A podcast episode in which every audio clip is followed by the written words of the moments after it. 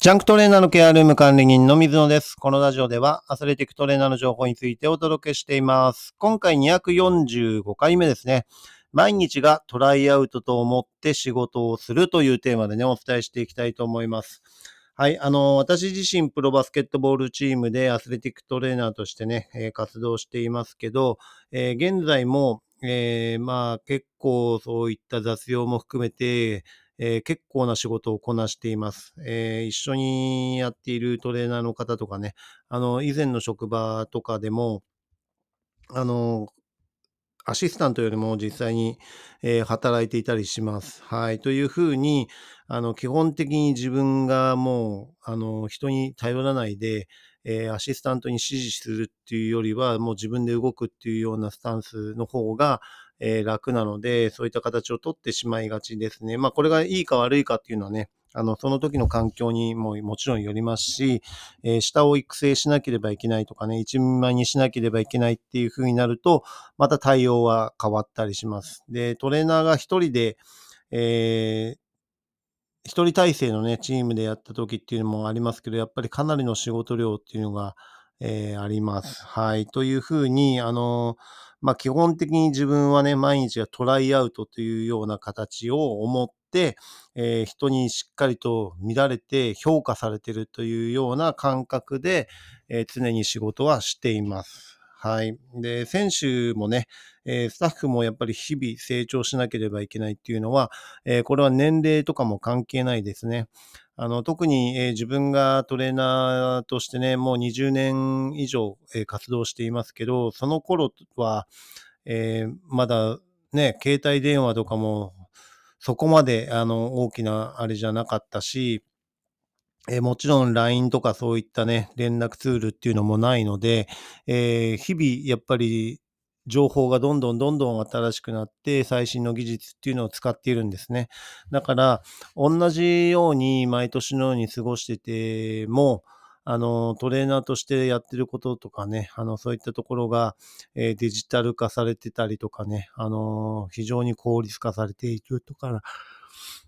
逆に自分自身の年齢ではね、なかなかあの対応できなくなってきたりとかね、えー SNS で発信しなきゃいけないとかね、あの、そういったところとかも増えてきてるっていう時代を大きくやっぱり感じています。ですから、同じようにずっとマンネリ化っていう形ではなくて、日々成長するっていうのが50過ぎても実際に意識を持ってやっていることの一つであります。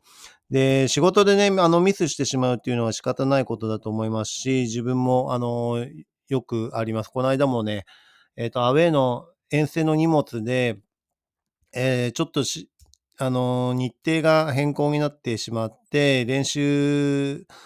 の予定の日がオフになってしまったんですね。で、その日に、えー遠征の荷物を全部パッキングして、えー事前にそのアウェイのホテルとかね、アウェイの試合会場に荷物を送るっていう、えー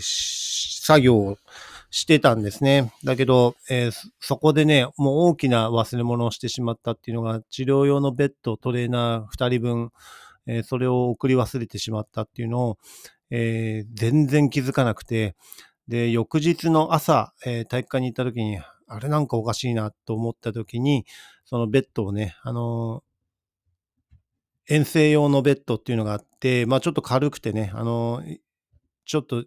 実際に現場でチームの練習中に使ってるものよりは明らかに安価で、えーまあ、軽さとかもね、重視したタイプのベッドを、え2台あるんですけど、それを送り忘れてたんですね。で、もうすぐにマネージャーに、あのーちょっと宅配の、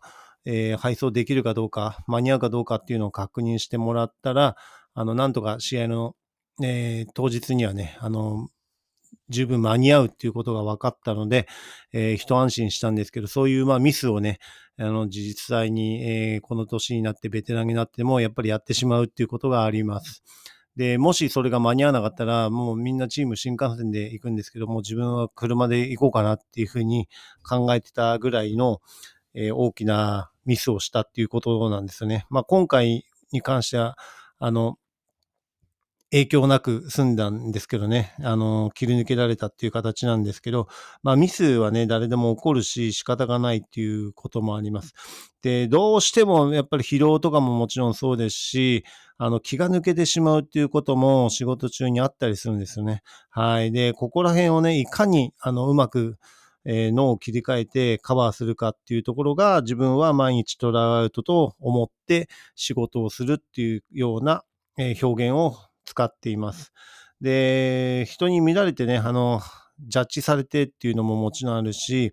え、その時その時の対応が、えー、すごいいい対応と悪い対応と、えー、やっちゃいけない対応っていうのがあるんですね。で、そのやっちゃいけない対応をもししてしまうと、えー、信頼関係が一瞬で崩壊するっていうようなことも、あの、プロのチームではあったりします。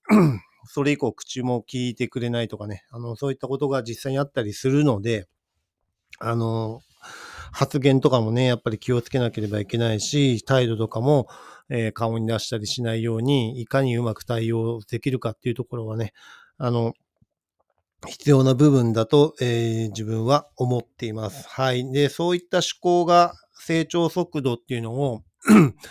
プラスにね、働かしてくれると思いますし、あの、そういう考えがなければ そもそも成長できなかったりすると思うので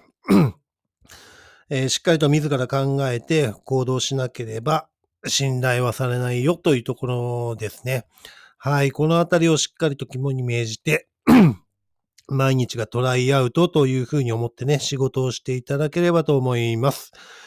はい。それでは次回のテーマとしては、プロ選手は脱水症状が普通というテーマでお伝えしていきたいと思います。